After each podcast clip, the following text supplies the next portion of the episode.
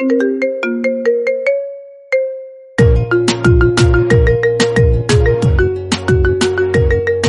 permanezcas, no te quedes, huí, vete, ponte en fuga, pon los pies en polvorosa, corre ya, rájate, sinónimos adecuados para esta joya de la comunicación. En realidad, billutería hecha pelota de arranque. Beliar Piti, Verón Federico, lo mejor está por venir.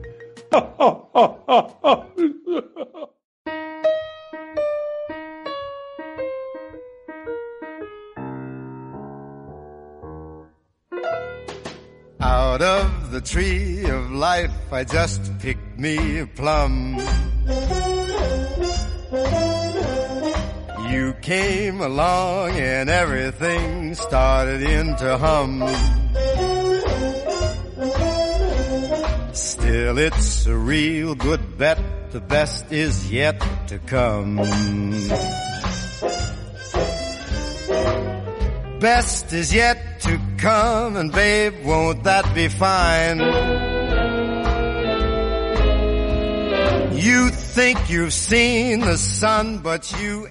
Esta canción fue la última que Frank Sinatra interpretó en vivo.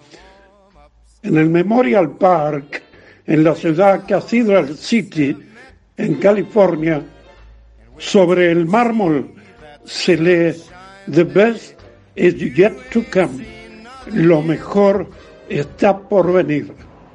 Frank Sinatra. And babe, won't it be fine? Best is yet to come, come the day you're mine.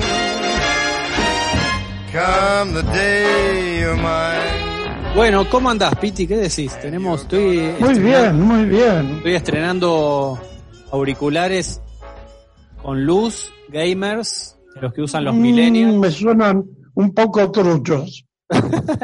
Me suenan truchos. Bueno, pero son- suena, Son armados ahí a la- al costado de la romana, donde te, donde te venden los bifes, no hay manera de la comprobarlo. ruta.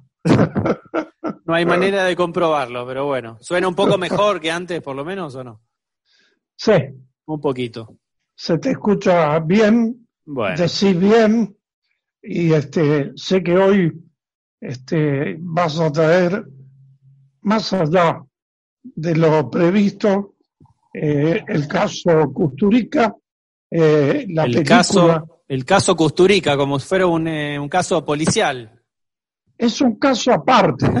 sí, Custurica es un gitano, finalmente. exactamente, Se exactamente. aburguesó un poco, Sí. vino acá con un, una orquestita más, más o menos, Lo conoció a Maradona, se fue de gira con Maradona, hizo un se fue documental. de gira. ¿eh? Nadie, que, que pa- entró- nadie que pase por la vida de Maradona eh, sale indemne. No es fácil, no es fácil. No es lo mismo antes y después de Maradona. Y por otra parte, hoy vamos a hablar de Custurica y la película Underground, una película que, como vos bien decís, pertenece a la arqueología del cine, porque ya son películas de culto. Una película de culto es cuando está más allá de los tiempos, o si querés, más allá del bien y del mal. Mesecina, mesecina, joj, joj, joj, joj. Successia, successia, joj, joj, joj, joj. Stane besa, strach probija. Nikoleta, Nikoleta, Nikoleta, Nikoleta, stato sia.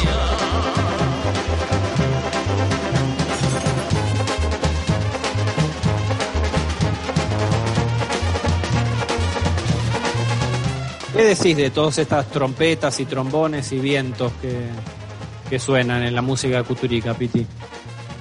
Y yo te diría que es la alegría que proviene de las profundas tristezas. Mm, Yo te diría que es algo que sacan del pozo con esos trombones, con esas corridas de un lado a otro cuando no están en el encierro.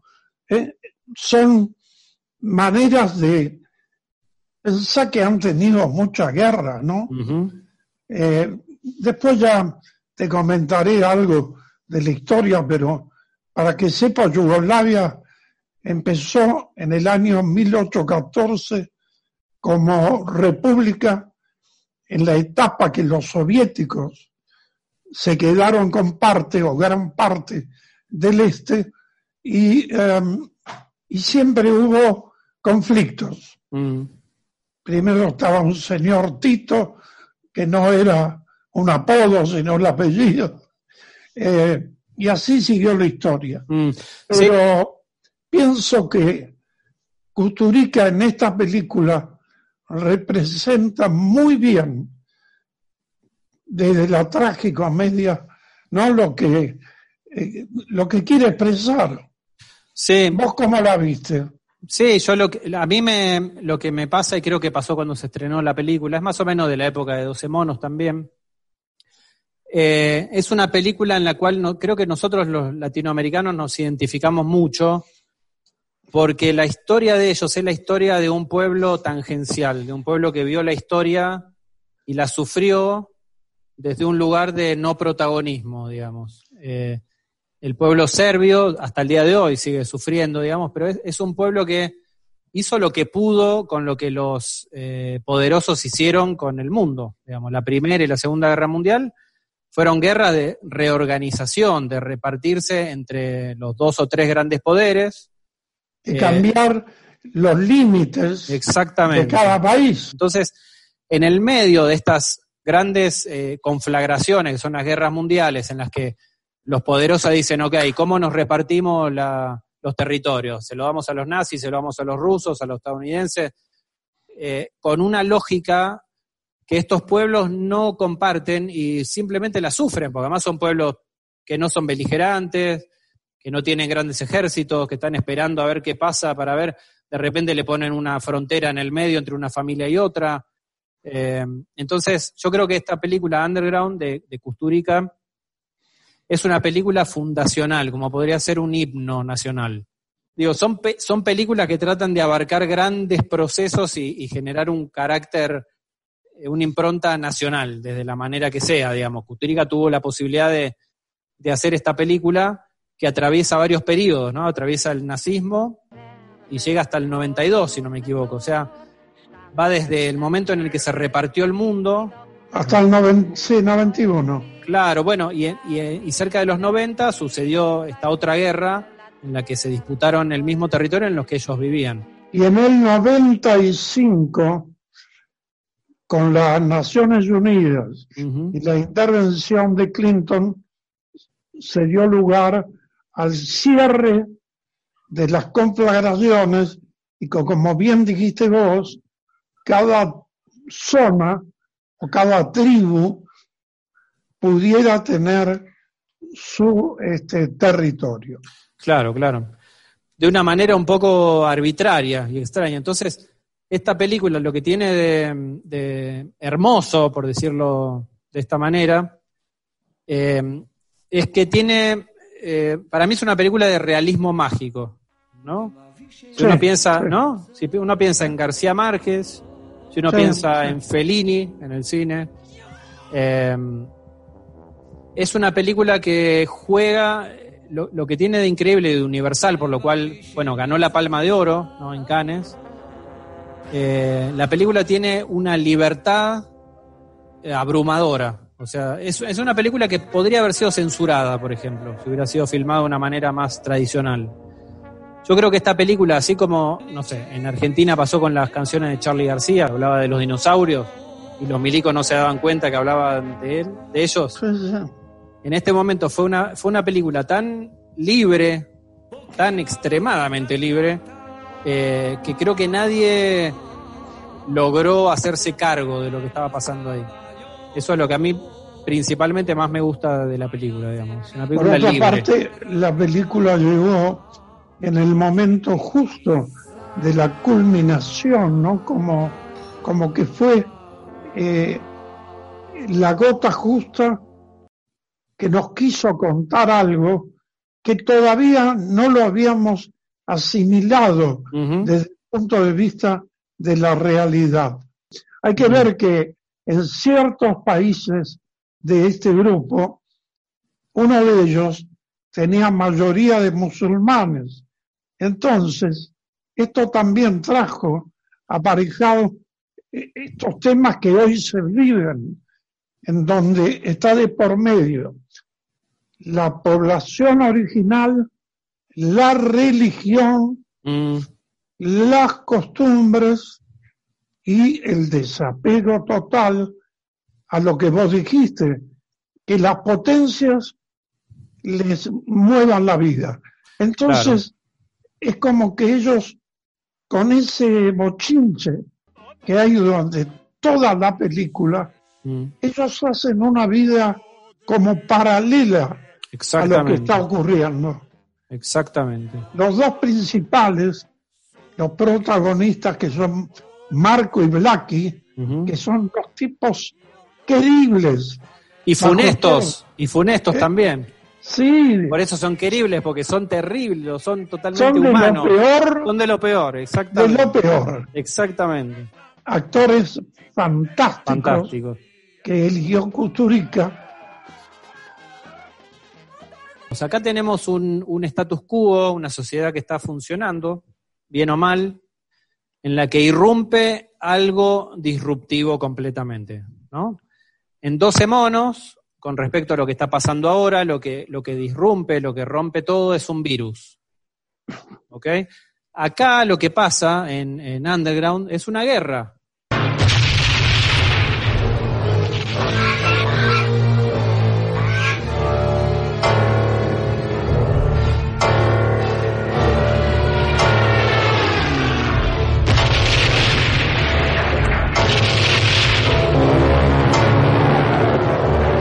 Muy interesante ver en qué, man- en qué momento de la vida cotidiana la guerra o un virus o lo que sea irrumpe y te deja a mitad de camino, que es lo que está pasando, lo que pasó ahora. No sé si uno hace memoria. Uno, por ejemplo, yo estábamos, era un domingo a la noche, estábamos a punto del lunes empezar una, una película. Estaban los actores, estaban los decorados, estaban los productores, los sonidistas, los Ahí maquilladores en Dominicana, acá en Dominicana y en todo el mundo pasó lo mismo. Y el domingo a las 12 de la noche se llegó un correo diciendo se paró el mundo, no se filma la película. Ok. ¿Qué en, en Underground lo espectacular es que en qué lugar Custurica se enfoca para mostrarnos dónde se frenó el mundo. No con un virus, sino con una guerra, que es algo que ellos estaban habituados y lo que él quiere denunciar. En un zoológico.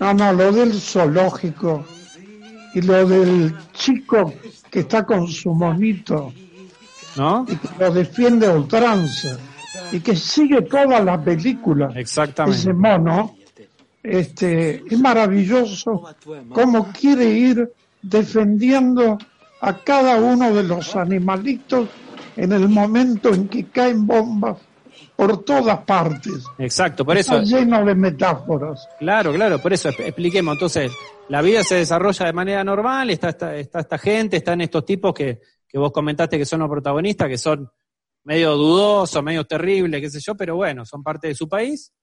Y en el medio de eso, la Segunda Guerra Mundial, la invasión nazi. Sí, ¿Y aparte les cae, eso es en el 41, Ajá.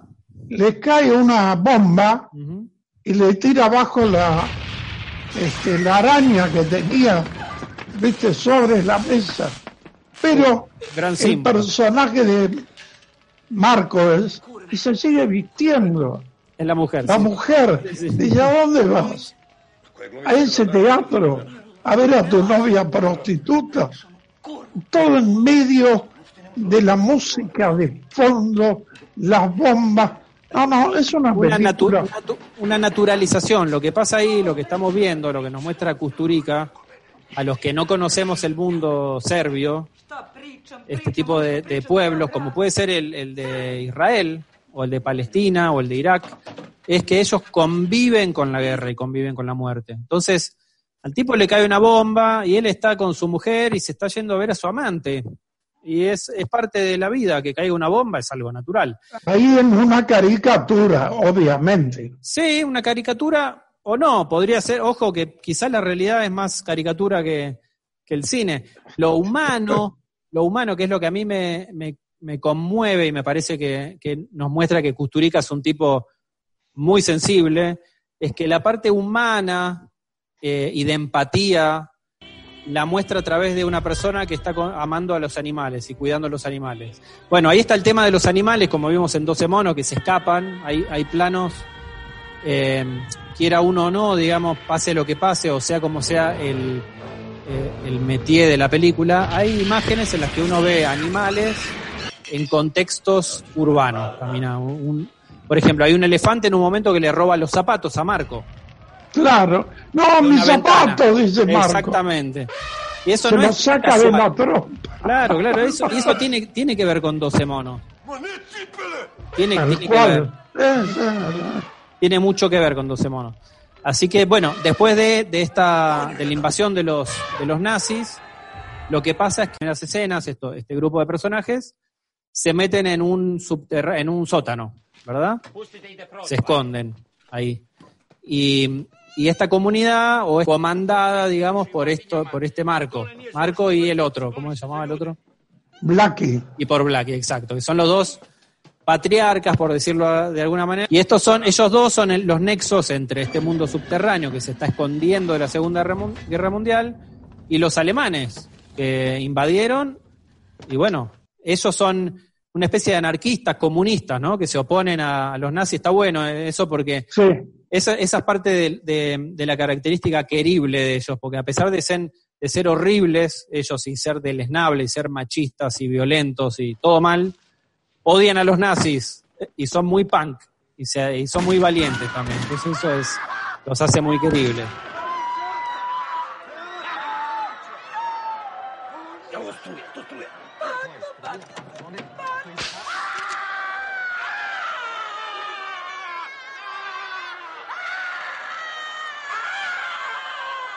Bueno, Bueno. para terminar con, eh, con Underground, un, un par de reflexiones nomás. Ahora, ahora estuvimos más prolijos, Piti, ¿no? No spoileamos tanto con, con 12 monos.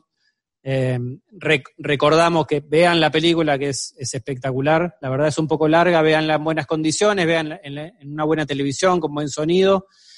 Eh, tiene mucho que ver con ahora, digamos, ¿qué, qué relacionamos nosotros y por qué la traímos acá? La trajimos acá.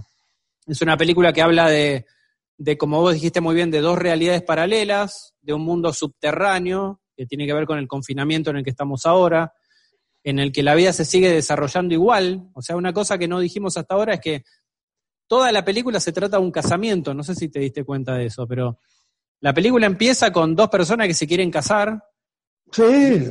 y no se pueden casar. Y se van al subterráneo, viene la guerra, vienen los nazis y siguen tratando de casarse. Como el casamiento como si fuera una, un ejemplo claro de, del desarrollo de la vida, de dos personas que se juntan, de la posibilidad de procreación eh, y demás. Eso interrumpido por algo tremendo como la guerra, en ese caso, podría ser un virus, en el otro caso. Y lo interesante de esta película es el contexto histórico en el que hay una, una o dos personas que ejercen el poder sobre este grupo, que son las encargadas de administrar la información. Entonces, en Underground lo que pasa es que las personas que tienen contacto con el poder, que son Marco y el otro que nunca me voy a acordar del nombre, Blackie, Blackie. Blackie, exacto, que son dos personas queribles y deleznables a la vez, son los que eh, hacen que la información desde el mundo real del poder llegue, drene hasta el subterráneo donde está la vida desarrollándose. Eh, y se lo dicen de una manera muy, digamos, em, ellos eligen cuándo le dicen y cuándo no. De hecho, como vos muy bien dijiste, la guerra termina, los nazis se van y este mundo subterráneo sigue funcionando igual, sin saber que había terminado la guerra.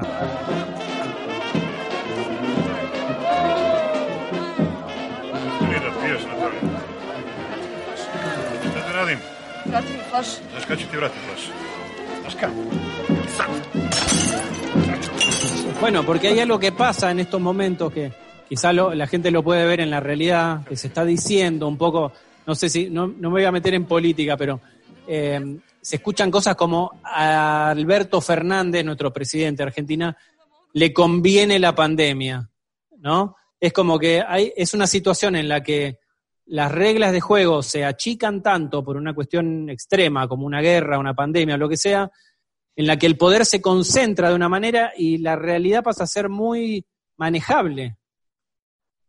¿No? Entonces, eh, debe haber actores de la sociedad o, o- o- o gente con poder que disfruta un poco de estas variables de decir, bueno, yo, o sea, mi- miro, miro lo que está pasando en el sótano este, en el underground.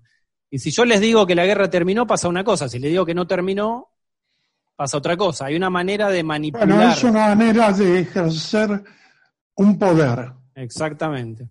Ejerce el poder sobre una situación. Eh, ¿Te parece que escuchemos a Chuck Berry? Maybelline. Vamos a escuchar Maybelline y después un tema que le dedicó Johnny B. Good. Chuck Berry.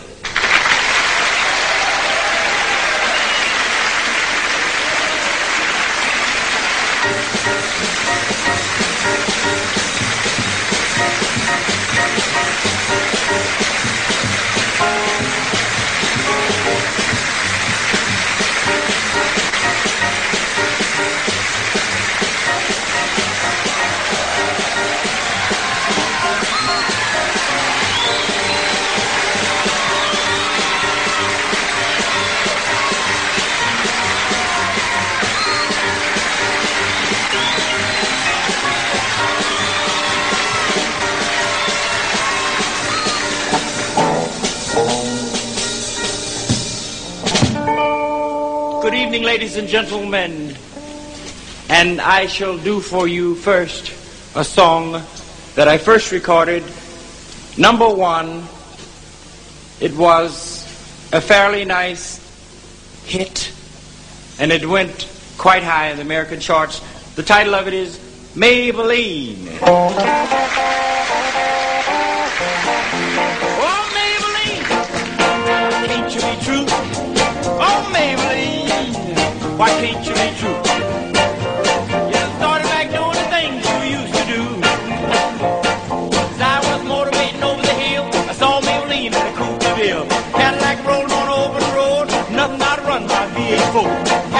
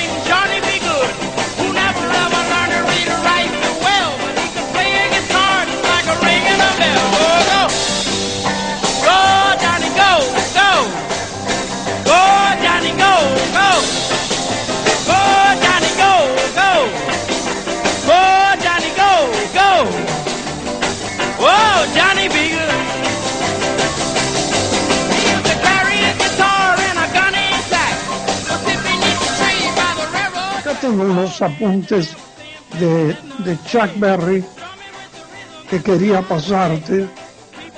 No tuvo una vida fácil. Él nació en Missouri,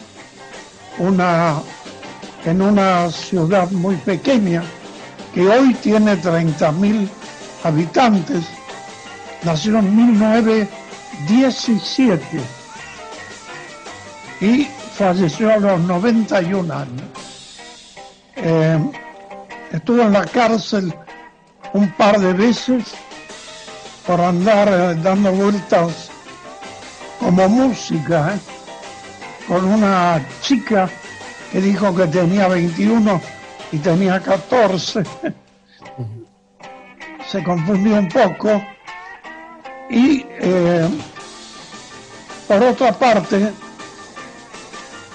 él cuando sale de la cárcel se casa, tiene un niño, pero todavía no podía vivir de la música, Chuck Berry. Entonces, laburó de todo. Fue conserje, coafer, fotógrafo, carpintero.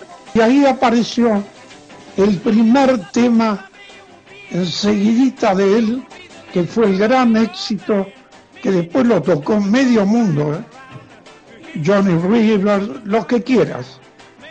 Eh, un tema que le dedicó a su amigo Johnny, que se ve que a veces le protestaba. Entonces le puso al tema Johnny B, como si fuera un nombre, Johnny B. Good. Wow, Johnny be good.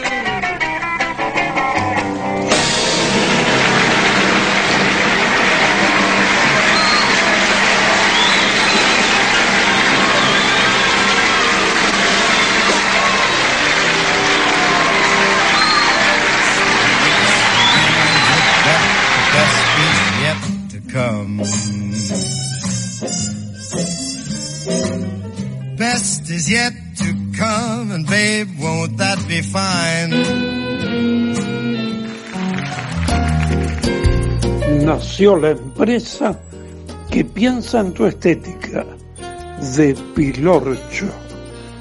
Esos bigotitos ahora incipientes, mañana serán bigotes y por qué no después mostachos. De Pilorcho, no te toma el pelo, los hace bolsa.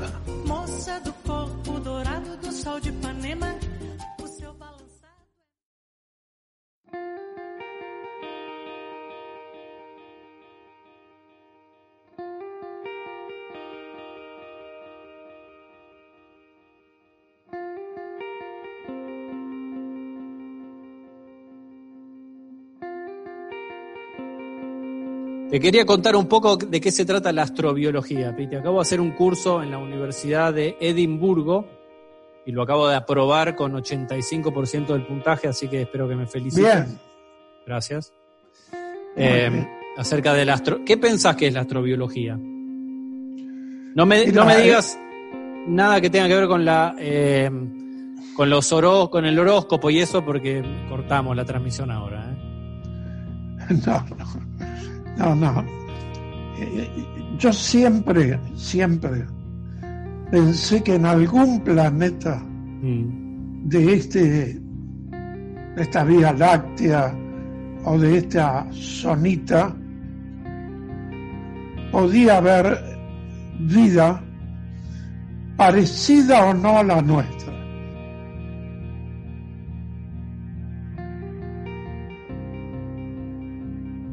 Pero como el universo es tan grande, mi pensamiento, al extenderse, hace pensar que es imposible que no haya algún tipo de vida como la nuestra.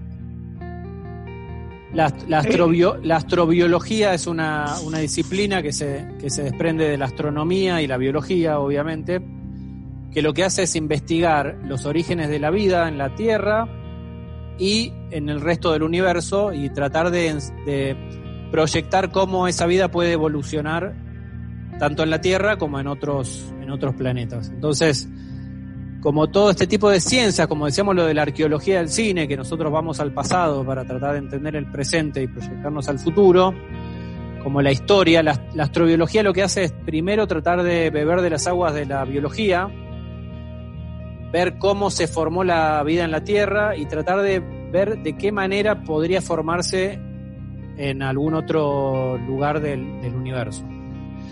En el medio de eso hay una cuestión matemática, que es muy bien lo que vos estás mencionando, que, que es decir, ok, si hay tantas estrellas, tantos planetas en esta galaxia, esta galaxia es parte de cientos de miles de millones de galaxias que tienen planetas parecidos al nuestro, en algún lugar tiene que haber algo parecido a lo nuestro, no jodamos. Entonces la astrobiología lo que hace es, es investigar cuáles son las variables en las que la vida se da. ¿tá? Entonces, porque nos pasó, como hablamos en otro programa, que nosotros creíamos que en Marte había personitas verdes, en la Luna también, y cuando llegamos ahí, en los años 70, vimos que no había personitas y nos deprimimos mucho. Pero lo que pasó es que no miramos bien. ¿Por qué? Porque acá en la Tierra, ahora, hace muy poco, nos dimos cuenta que lo que nosotros pensábamos que podía ser eh, un ambiente propicio para la vida no era tan así. Hubo un experimento muy interesante, escucha esto, esto que te voy a contar, que es el siguiente. Nosotros hace unos años mandamos una nave, una sonda al espacio, que casi salió del sistema solar, y lo que dijimos es, ok, nosotros estamos buscando vida en otros planetas, ¿no? ¿Dónde hay vida en el sistema solar? Te lo pregunto a vos, Piti. ¿Dónde hay vida seguro? ¿En, en qué planeta del sistema solar hay vida?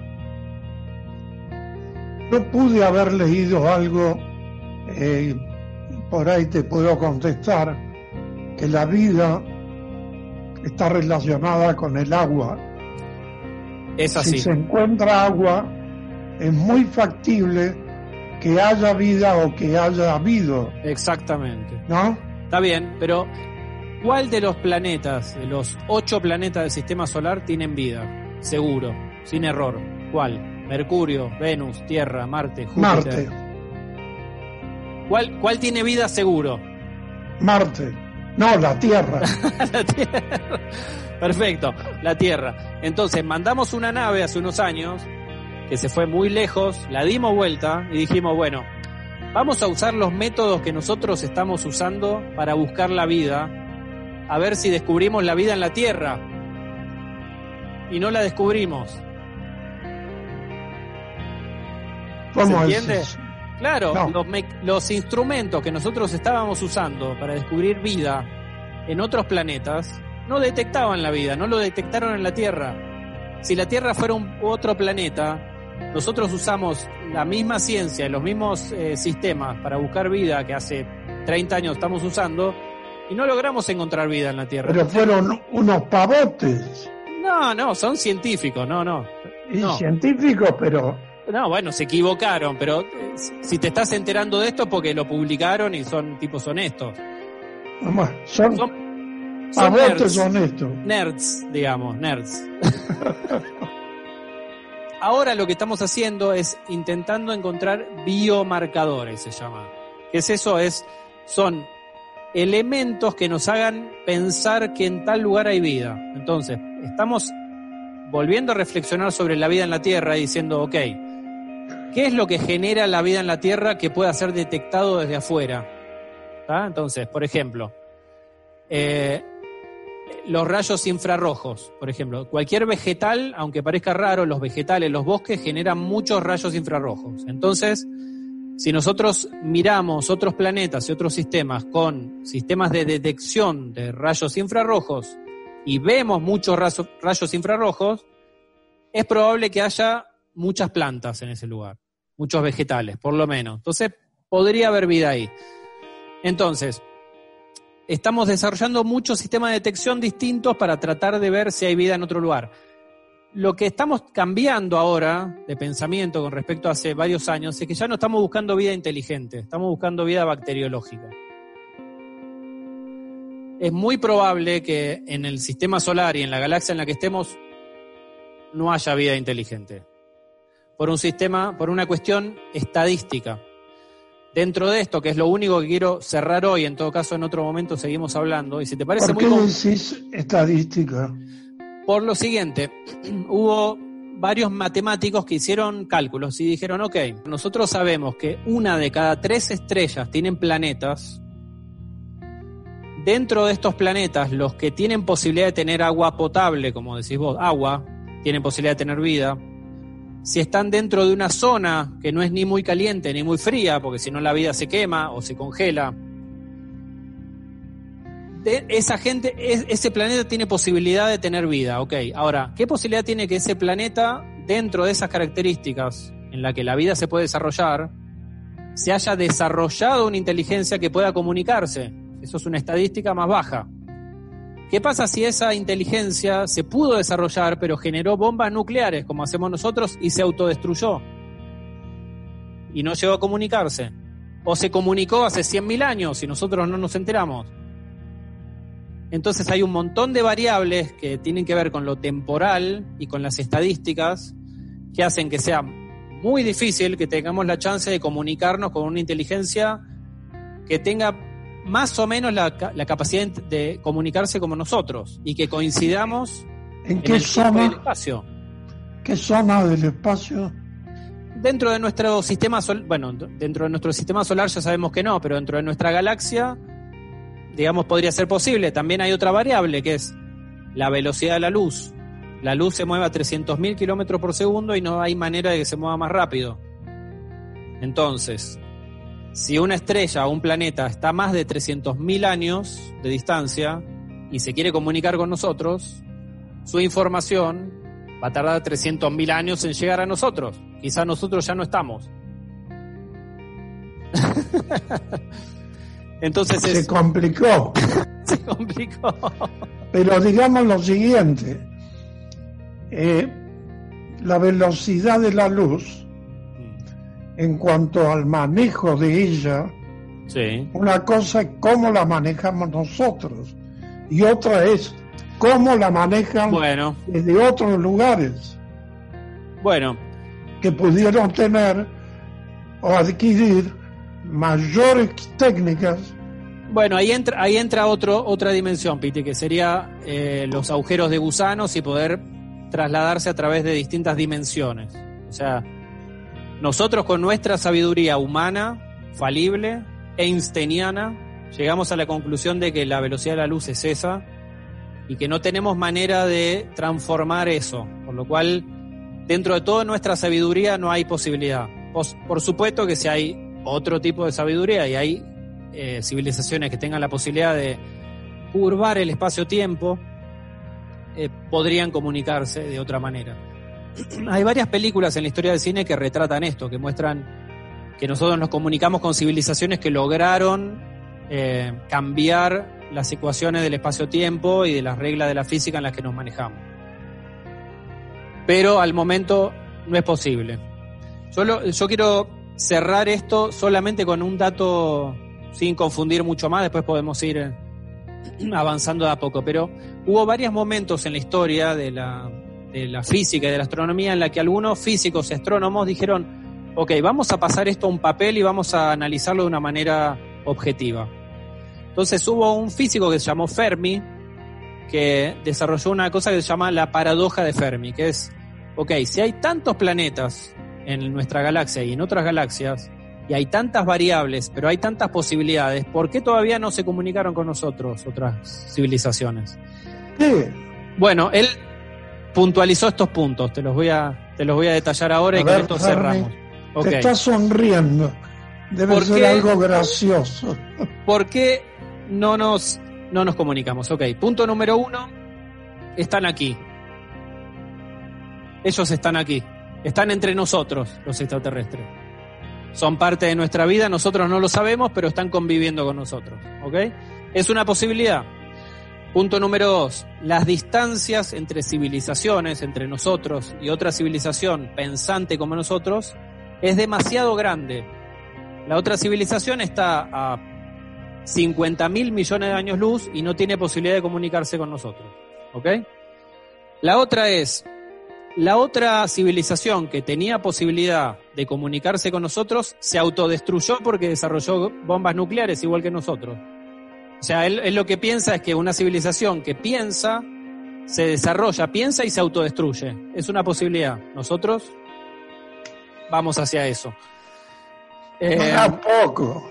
otra, otra es que nos están mirando, saben que existimos, pero nos tienen miedo porque somos un desastre, destruimos nuestro planeta, nos matamos entre nosotros, Manejamos en- mal la economía. manejamos mal la economía, Metemos estamos- la mano en la lata. metemos la mano en la lata, estamos destruyendo el espacio, todo mal. Otra es que hay, una, hay un grupo de civilizaciones eh, adultas que no nos dejan entrar en el club. O sea, todavía no somos dignos de ser aceptados y comunicarnos con ellos, porque somos adolescentes, hacemos cualquiera.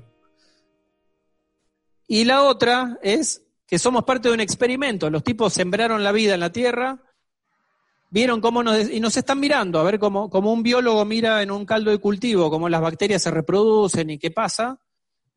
Nos están estudiando y están viendo qué mierda estamos haciendo.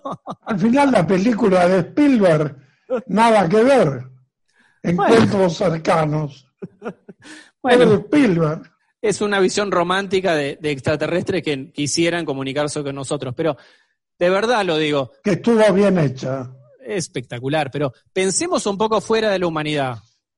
De verdad, les propongo, te, te propongo esto y nos propongo esto. Pensemos si no fuéramos humanos y nos viéramos a nosotros con nuestra historia hasta ahora. ¿Seríamos una civilización para decir, qué buena onda, loco, voy a hablar con estos tipos porque son unos copados? ¿O diríamos, "Mm, me parece que estos tipos están medio confundidos, están haciendo cualquiera, banquemos un poco? Tienen un comportamiento extraño. ¿no? bueno, Bueno, eh, tengo hambre, estoy comiendo pañuelos, mira. Bueno, escúchame, vamos a escuchar un tema, voy a poner un tema yo ahora. De una, de una chica que se llama Irma Thomas, no sé si la conoces. Irma Thomas. Tomás. Somos. Thomas, no la conoces. Somos. No. Bueno, a ver qué te parece.